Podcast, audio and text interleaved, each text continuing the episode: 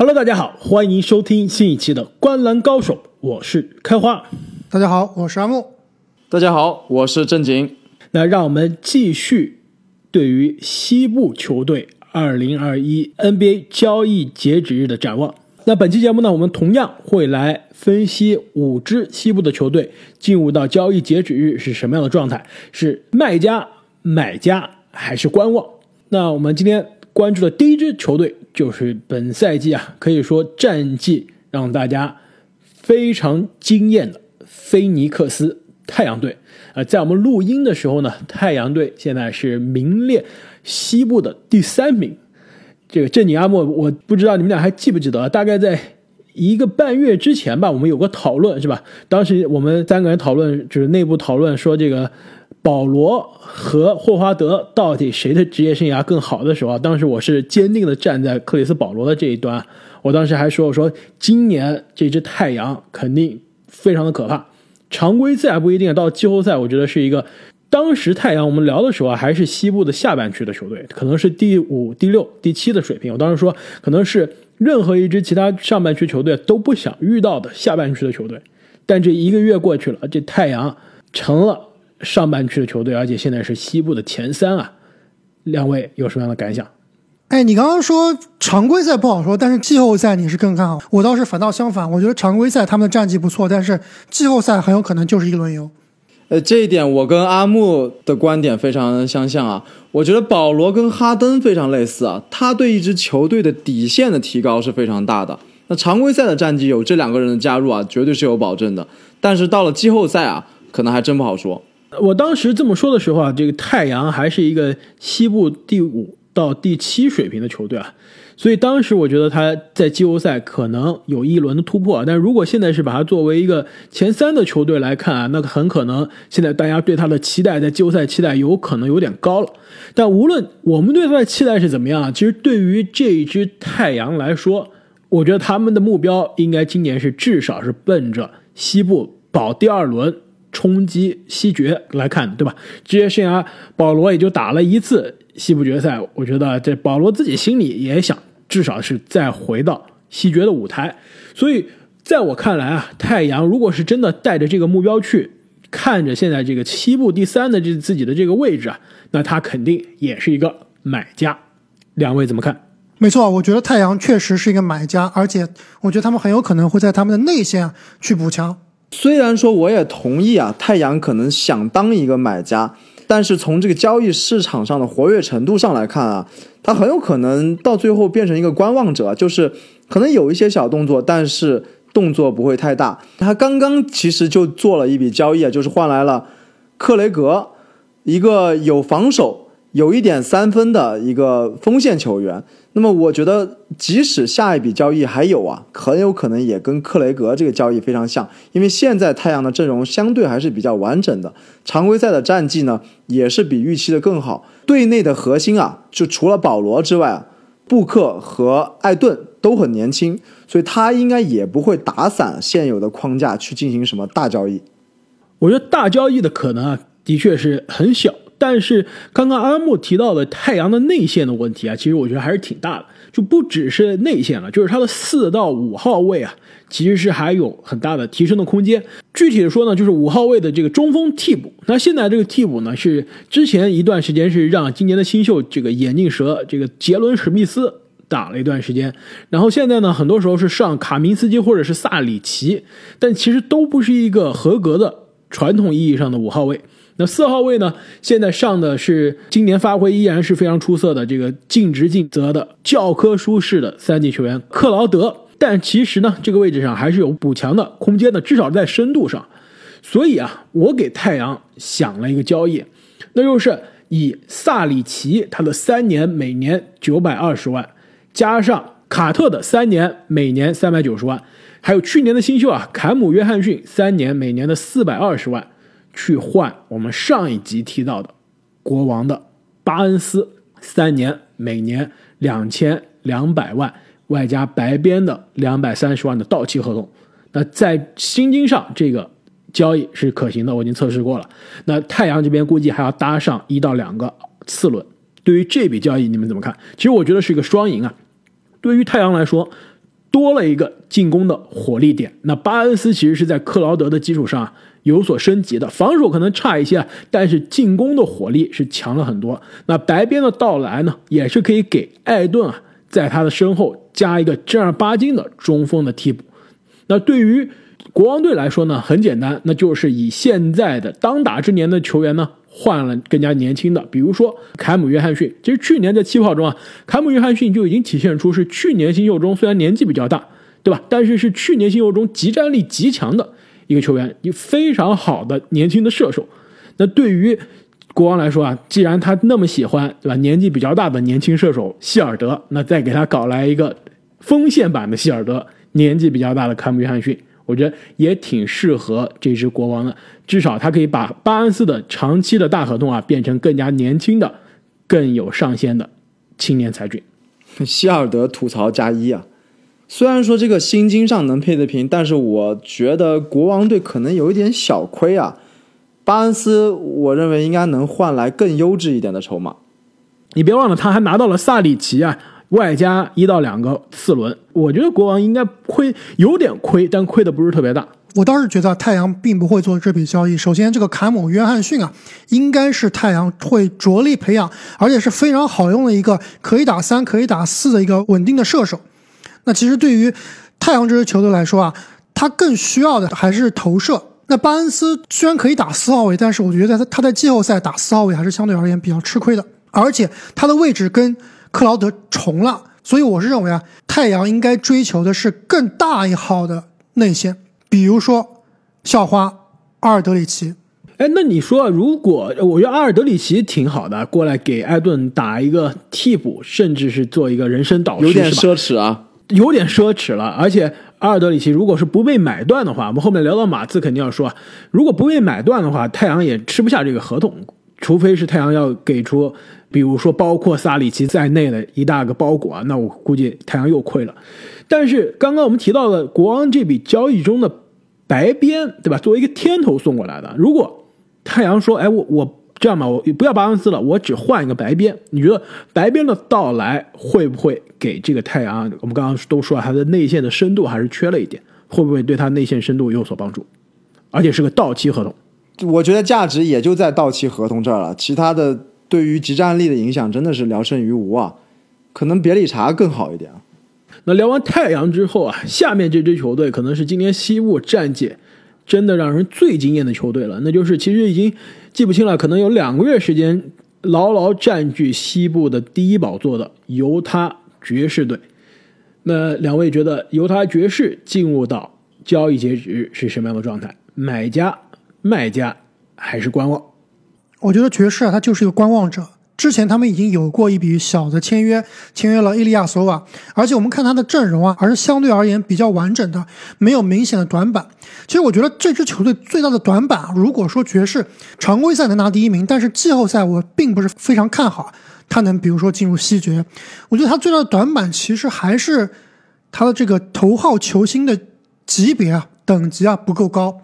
所以如果我觉得如果要交易的话，交易米切尔倒是一个不错的选择。阿姆，你真的想多了。爵士熬了那么多年，好不容易熬到了西部第一，怎么可能把自己当家球星交易走？没错，所以这笔交易肯定是几乎是不可能的。我是想，如果当初火箭卖哈登的时候啊，哎，当时把米切尔跟哈登互换，我觉得这个爵士可能会上更另一个台阶。火箭肯定很高兴，火箭肯定开心的要死。对，但是对于爵士来说，这也太冒险了，对吧？把自己的年轻的当家球星，刚刚提前续约的当家球星交易走啊，我觉得这基本上是难以想象的事情。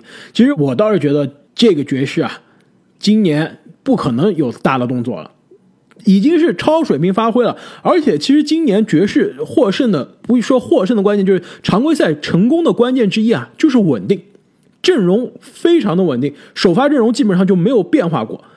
跟去年在气泡中打那支季后赛的那支大战跟掘金大战七场的爵士相比呢，就是博格达诺维奇复出了，然后中锋替补上把费沃斯回到了梦开始的地方，其他基本上就没有变化了。主力阵容这么多年都是一个味道，所以就正是这样的稳定啊，再加上球队没有什么正儿八经的伤病，对吧？去年遇到了新冠，遇到了这个博格达诺维奇的这个受伤。可以说是阵容到了季后赛已经是受了这个很大的影响了。那今年常规赛其他球队都是经常哎这个人受伤啊、那个人这个被新冠确诊了，那爵士基本上一直是非常稳定的，所以他的成功就是成功在稳定，所以在到了季后赛之前啊，球队应该会继续维持这个稳定，不会去做更多的动作，所以我同意爵士应该是观望的状态。没错，爵士在我这里也是属于一个观望的状态。我甚至都很难想象出一个球队啊跟他们交易。如果非要挑他们首发阵容里面还有什么可以升级的话，那可能就是奥尼尔这个位置啊过于守强攻弱了。如果有机会能找到一个有一定攻击能力的小前锋或者是三四号位的这样一个替补的话，可能是一个不错的天头。你说的这个人不就是英格斯吗？英格斯他虽然说有组织的能力啊，但是这个攻坚的能力还是差了一点。你看爵士队的阵容里面，其实也就是米切尔，可能加上他们今年的最佳第六人克拉克森，有这个自主攻坚的能力啊。哎，你把全明星康利放哪里去了？康利也是你把你更偏最爱的 康利，康利也是更偏组织啊。这其实我不同意啊。这个英格斯在最近这场比赛，对吧？康利上周缺阵那场比赛中啊，英格斯可是打了职业生涯最高分，对吧？三十四分，八个三分球，是吧？而且他其实今年啊，不声不响的创造了他的职业生涯的可以说是进攻最高效的一个赛季，场均近两点六个三分球，百分之四十八的三分球命中率啊，这基本上是跟我们篮网的乔哈里斯要接近一个水平啊。所以，其实我倒是觉得啊，这个爵士他的这个阵容是相对比较合理的。我首发的如果是奥尼尔的话，就守强攻弱，但是我替补上来的克拉克森和英格斯都是既有组织又有单打又能投射的类型。其实我觉得他的阵容真的是非常的均衡。是不是真的挑毛病就得挑米切尔的毛病了？我倒是不愿意挑米切尔的毛病啊，而且我从长远的角度上来看，因为我觉得球队要么交易的，要么是看我今年对吧？今年有集战力的提升，要不然是为未来考虑。我觉得爵士是我集战力基本上不用大动作，也就是这样了，就没有什么提升的空间了。那我未来其实也不需要去操作了。全联盟没有几支球队说是我球队年轻的两大核心都是刚刚才续约。都是锁定到二零二六年的，爵士就是这样。米切尔和戈贝尔两个人的合同都锁定到二零二六年了，那剩下来就是在这两个两大核心身边去拼拼图就好了。我核心已经确定了，对吧？我几个拼图球员，比如说克拉克森，他的合同到了二零二四年；博格达诺维奇合同到二零二三年；奥尼尔的合同到二零二四年。就是说，即便康利到了今年夏天到期合同不续约，对吧？换了球队，他的这个主力框架基本上还是可以再打两到三年、三到四年的。所以其实这一支爵士啊，现在如果我们看到的是一个常规赛强队，有可能季后赛让人失望的球队啊，我觉得他有足够的时间去培养他的这个核心啊，在未来两到三年之间。不断提升自己的争冠实力啊，很有可能，我觉得在这这一个三年的窗口中，有机会啊冲一冲西部的总决赛的门票，可能不是今年，但是未来两年啊，我觉得还是有戏的。那我们聊完了阵容非常稳定，今年战绩让人非常惊艳的爵士队呢，那接下来这支球队啊，今年的战绩可以说还是让人有点小小的失望，那就是孟菲斯灰熊队，阿姆。作为莫兰特的世界头号球迷，你应该是我们三个人中最了解这支灰熊队的这个主播了。那你对于灰熊队进入到交易截止日是有什么样的想法？我觉得灰熊队毫无疑问肯定是一个观望者，应该是一个交易都不会产生的。灰熊其实他的状态跟刚刚说的爵士啊还是有点像的，就核心的年纪都比较小，而且也算是比较稳定。所以我同意阿木的看法，灰熊属于一个观望者，但他们也有可能会变成一个小小小小的卖家，就是他们最近可能在兜售吉昂，所以如果有球队对吉昂感兴趣，可能会完成一笔小的交易。但是迪昂的这个合同啊，到期合同一千七百万，基本上是交易不走了，对吧？能对迪昂一千七百万的到期合同感兴趣的球队，能吃得下的，他为什么不要二的利息呢？为什么不再考虑考虑加点钱要装什么？对吧？其实今年到期的中锋合同太多了，对，包括科迪泽勒，还有比永波，所以说其实迪昂基本上是很难出手的。我同意两位的观点，灰熊其实是既可以当买家又可以当卖家，但是最后的现实是导致他们必须是观望。如果我是灰熊啊，我的优先的目标肯定不是这个交易这个不可能被交易的大合同迪昂的，我是会去考虑如何去提升一个位置。我觉得灰熊这支球队，去年我们已经在气泡看到他的才华了，离季后赛基本上就是半截球的时间。今年啊，其实也是基本上铁定能进外卡赛，那也是有机会啊冲击一下季后赛的名额。但是我觉得他阵容上的一个点，只要是升级了，都不用大的改变，就是把他现在现有的这个球员啊来一个升级版，这个球队立刻就是季后赛球队了。迪隆布鲁克斯，没错，那就是据说每一个莫兰特球迷都最讨厌的队友迪隆布鲁克斯，是吧？打球又毒，防守又差，防守其实还行，积极性最起码还是很高的。但是犯规特别多，对，容易上头。对，然后失位有点多，关键是莫兰特给他传球，他投不进啊，对吧？我们吐槽希尔德说他年纪大，这个只会投篮，但其实迪隆布鲁克斯他如果能把希尔德做好的事情都做好，他也不是现在这个水平了。所以其实啊，我一直在想是能不能把希尔德弄过来。你想想看，莫兰特的这个传球视野、这个传球的准度、这个推进攻的能力，配上希尔德这个级别的射手，是不是立刻这支球队的进攻就打开了？我倒是觉得灰熊队并不是特别缺射手，他们现在的射手包括现在打主力的这个杜克的阿伦，以及今年的新秀，可能也是今年最准的一个新秀，三分球最好的新秀贝恩，都是非常好的射手。其实如果看灰熊比赛看得多，你会知道，灰熊队除了莫兰特可以主控发动进攻以外啊，那他的第二发动进攻点就是迪隆布鲁克斯了。他其实是缺一个第二点的 playmaker。现在不是有这个人类蠕动精华安德森吗？其实安德森是扮演的这样一个角色，而且我觉得温苏洛回来之后，其实我们当时也期待他可以重回之前在热火比较熟悉的一个组织前锋的角色。没错，但是不一定说是要组织吧，就是能够得分、能够自己拿到球以后自己能自主进攻的球员，比如说克拉克森这样的球员，其实是比较适合灰熊队的。最后还是要聊一下莫兰特吧。其实总体来看，莫兰特今年还是让大家比较失望的，特别是我们觉得他可能会提高的投篮啊，今年算是整个退步了，基本上投篮投不进，而且就基本上是弃疗了，也不怎么投了。你知道莫兰特今年的三分球命中率是多少吗？百分之二十出头。百分之二十四啊，那这对于一个控球后卫来说，基本上是不及格的水平。而且你看他的投篮，其实大多数情况下都是比较的短，弧度比较的小，所以我觉得他真的应该好好请一个投篮教练啊，进行有针对性的训练。那其实如果他的天赋如果没有投篮的话，上限也不会特别高。但是我相信阿姆，你对于莫兰特啊还是保有非常大的信心的，对吧？其实我虽然没有你那么关注莫兰特，但是我今年看莫兰特的感觉也是，其实他还是有很多提高的空间，而且其实他对于他的这个技能啊，在我觉得在去年的基础上已经是有一定的提高了，但的确像你所说啊，他的投篮是还是有很大的这个上升的空间的，这也是啊阻挡他再迈一步进入像胖虎现在这样一个全明星级别的球员。道路上最重要的一个坎，如果是迈过这个坎，我觉得他明年啊是可以进入到全明星的这个讨论之中的。那对于灰熊队的内线啊，这个瓦兰丘纳斯，你们俩是怎么觉得的？其实我一直觉得瓦兰他跟莫兰特啊并不是非常的搭，对吧？因为我觉得瓦兰是一个自主进攻能力还是相对比较强，得分和篮板效率非常高的一个内线球员，再加上这一支灰熊呢，其实内线的青年才俊啊还真不少。比如说，马上要伤愈复出的 J.J.J，还有去年的新秀克拉克，包括今年选的这个新秀啊，提尔曼都是非常优秀的年轻的内线。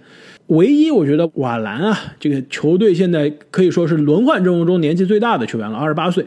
其实他是不是灰熊可以考虑把他交易走，换来更多更加年轻的资产呢？就比如说像凯尔特人，对吧？像我们上一期聊到的内线自主进攻。能力几乎为零的快船，是不是可以考虑争夺一下瓦兰丘纳斯，给球队的内线带来更多进攻的火力？瓦兰绝对是灰熊队现在一个算是无奈之举吧，他们也在等待自己另一个核心 J J J 的复出。如果你刚刚提到这两支球队能提供足够的，比如说像选秀权啊，或者是一些潜力股这样的有吸引力的筹码，我相信灰熊是愿意出瓦兰的。但这两支球队，特别是快船啊，好像也没有特别多的筹码了。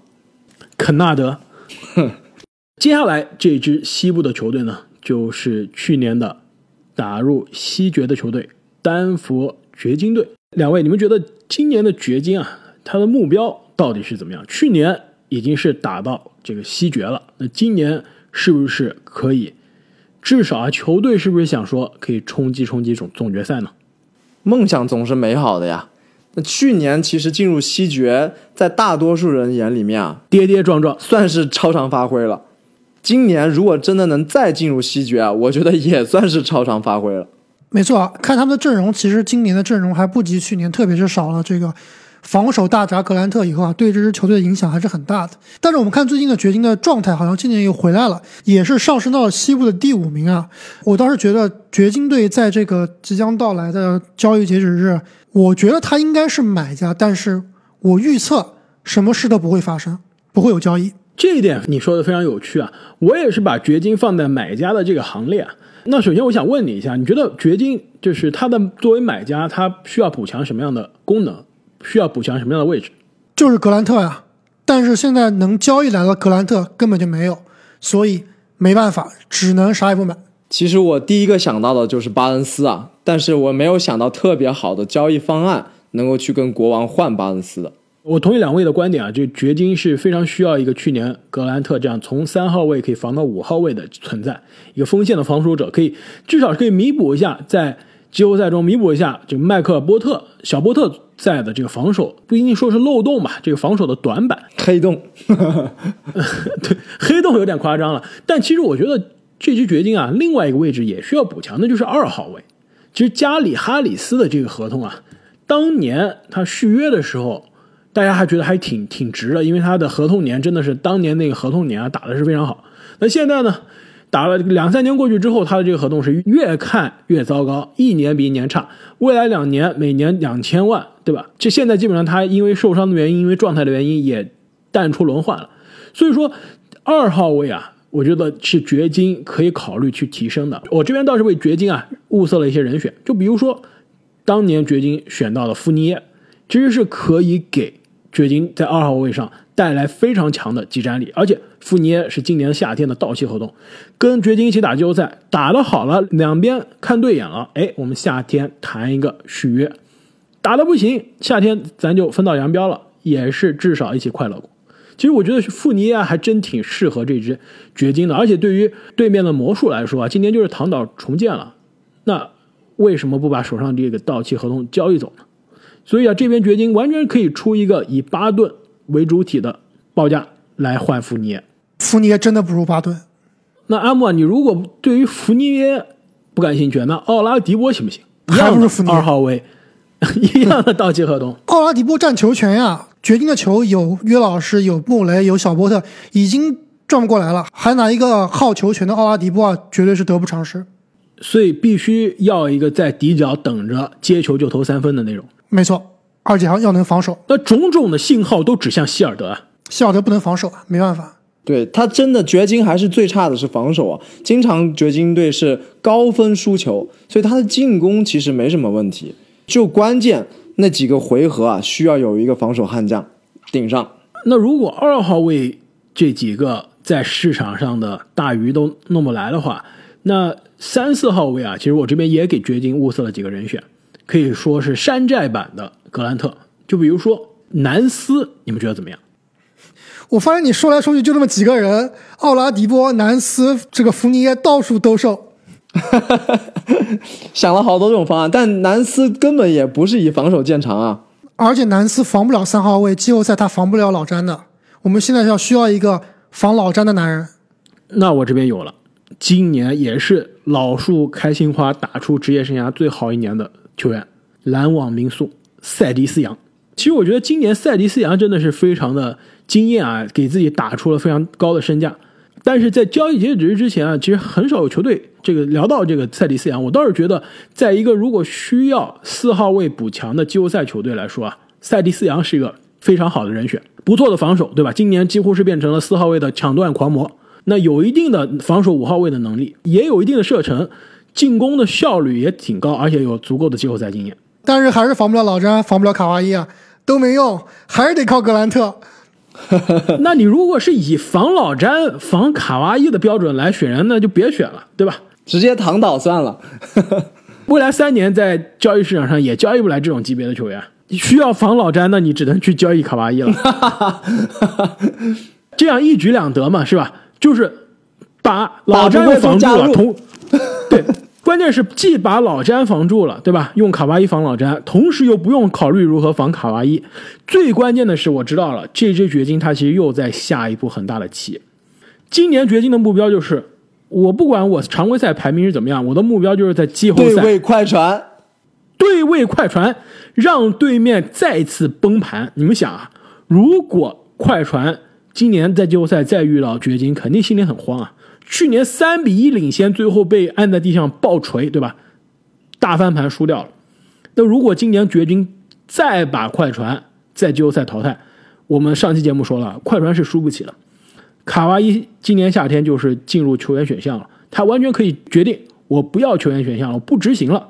球队你不交易保罗乔治，我就不回来了。甚至他说我今年就自由市场试一试了。既然打不过掘金，不如我去掘金看看。对，但是这也是个美好的愿望，因为看了一下掘金的薪金空间啊，的确有点难。现在掘金还是可以有一定的操作空间啊，但是两年之后，掘金如果要续约小波特，而且以现在小波特的这个市场的价值来看，基本上是个接近顶薪的。如果是接近顶薪续约小波特，那掘金是自动是到工资帽的上限了。穆雷、约老师、小波特三个顶薪。外加一些其他合同啊，其实对于掘金来说，他现在的确是让人看到是既有不一定是争冠实力吧，既有冲击西决的实力，又让人看着感觉很年轻，很有未来希望。但是他这个年轻的这个窗口啊是非常短的，就是未来两年，就是在他的第三号核心小波特成长为需要开始新旧合同结束开始续约之前，一旦他续约了他的这个顶薪合同或者接近顶薪的合同。开始生效了，其实球队的薪金空间就非常非常捉襟见肘。你要是真的想搞个大交易啊，把卡哇伊弄来，那约老师、穆雷和小波特必走一个呀，不可能四个人在一个队的。那今天聊的最后一支西部的球队呢，是今年 NBA 啊工资单最长的球队，那就是金州勇士队。这刚刚我们说这个阿木是莫兰特的球迷啊，对灰熊是非常的了解啊。那正经我知道你是库里的球迷，对于也是维金斯球迷，好像也是康利的球迷啊，是吧？对，都是被你们安的啊。先不说康利和库里啊，就作为维金斯的球迷，你对于勇士肯定是比较关注了，看的球也是比我们多。那你觉得勇士进入到今年的交易截止日是什么样的一个思路？呃，我记得当时我们在预测勇士队战绩的时候，阿木说过一个观点，那就是勇士队的战绩可能是上下限波动最大的。那其实现在看起来确实也是这样，不过是往下限去了啊。那么进入交易截止日这段时间，我认为勇士啊，在买家和卖家之间的波动也是最大的一个，他有可能成为一个巨大的买家，那就是勇士队决定，我今年还是要趁着库里状态好。就是要去冲击季后赛，去冲击一个好的战绩，那他们可能大笔一挥啊，真的是不顾这个奢侈税，在乌布雷、维金斯身上打打主意，再在克雷的伤病特例上打打主意，再搞来一个人，对吧？那也有可能勇士发现，完了，我这个队还是存在着不可弥补的缺陷，格林的这个投篮啊也找不回来了。你说，如果勇士要补强的话，他？如何是通过威金斯的合同去补强呢？对吧？如果要处理掉威金斯的合同，很可能是需要贴上资产的。我觉得，如果像你说的一样，这个勇士今年的野心很强，那我觉得他最有交易价值的人啊，其实是今年的新秀怀斯曼。但是勇士对怀斯曼交易的要求啊，应该是比较高的。他们应该是至少要有一个多届全明星，他们才会换怀斯曼。而且怀斯曼其实今年发挥这个开场很热。现在呢，很明显是暴露出了很多短板，也是证明啊他基本上是没怎么打大学联赛嘛，就是技术还是有待开发，相对比较粗糙的。所以勇士现在交易他，真的是以他的职业生涯期待的这个地板的价值来交易了，很难是拿到他天花板的价值。所以，其实我是勇士的话，我肯定是相对更加谨慎一些，今年是不会交易怀斯曼的。那如果今年不交易怀斯曼啊，那阵容是很难有质的飞跃。所以，正经你说的这个第二种情况是怎么样的？呃，那我再接着说一下第一种情况，就除了怀斯曼之外，其实勇士还有一个资产可以搭配着维金斯，有可能可以换来一个更强的战力，那就是他们的选秀权，就是这个狼签。所谓的这个狼签啊，其实我觉得现在已经变成了一种特质啊，因为森林狼常年的这个战绩很烂，就所谓的狼签就是乐透签，一个非常好的签。但是勇士队这个狼签应该是捂的也挺好的，应该是在他们眼里啊，价值很可能是接近怀斯曼的。所以这第一种情况确实是比较难。那第二种情况啊，就是勇士发现，哎，这个短板我也弥补不了了，对吧？格林的投射找不回来了。乌布雷、维金斯也就那样了，那我很可能啊，我就今年放弃了，我省一点钱，明年啊等克雷回来再说，就变成了一个处理乌布雷和维金斯合同的大卖家。其实我倒是更加同意你的第二种这个情形啊，我觉得维金斯和乌布雷可以说他们俩在这支勇士上既没有长期的价值，对吧？因为对于这支勇士来说，我没有心思去培养你们俩，明年。克雷如果伤愈复出，啊，库里、克雷、追梦的这个核心团体啊，库里到时候是三十四岁，克雷三十二岁，那追梦呢也是三十二岁，那这个核心团体他争冠的窗口也是非常短，那没有时间去培养这两个年轻人了。那这两个年轻人既没有长期价值呢，其实也短期的集战力的贡献也是非常有限的。可以说两个人的这个打法短板也是非常的明显。对于球队在场上赢球的贡献呢，先不说数据好不好看，投篮准不准，在场上赢球的贡献呢，也是非常的有限。所以啊，如果我是勇士的管理层啊，我肯定是会优先考虑处理掉这两个人的合同。而且，其实乌布雷也是一个到期的合同，今年夏天勇士也很难考虑去续约他了。但是以勇士这么多年来的风格呢，很难是白白的让一个到期合同的人。白白走掉的，就无论是怎么样，哪怕像杜兰特这样，对吧？跟布鲁克林篮网已经谈成了，也是最后变成一个先签后换，也是多少可以在这到期合同上榨出一些剩余价值的。所以说，我觉得乌布雷是很可能走人。那威金斯啊，如果也能交易走，那也是更好的方案了。所以啊，我这边给勇士想了一个方案，可以说啊，让我觉得是非常的满意。而且也是为明年克雷伤愈归来之后啊，勇士重新重返西部的第一团体啊，埋下了伏笔。你们想啊，现在勇士的这个阵容，如果克雷回来，跟之前多年进入总决赛冲击总冠军的阵容相比，缺了谁？杜兰特。除了杜兰特呢？在杜兰特之前呢？巴恩斯。没错，绕又绕到巴恩斯来了。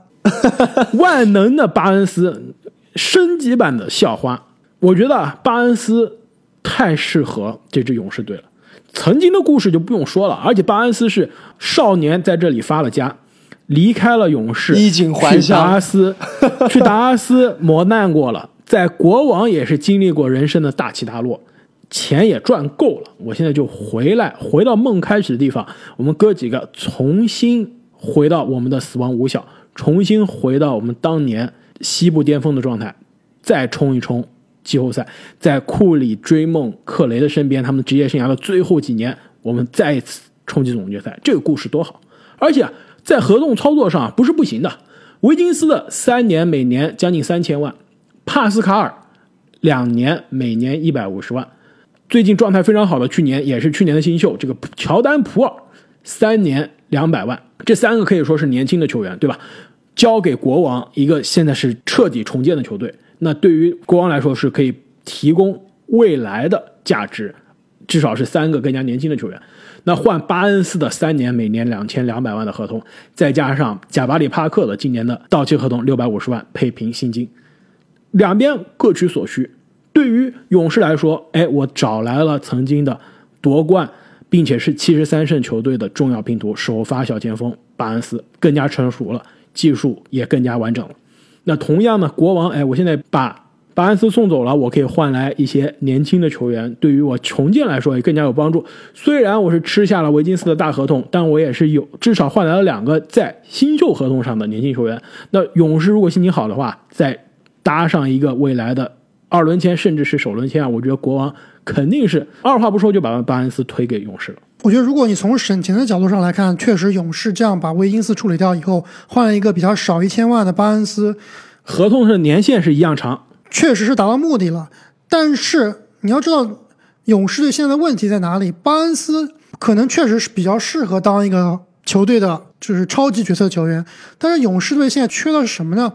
缺的是除了库里以外自主进攻的球员，能够自己创造机会的球员。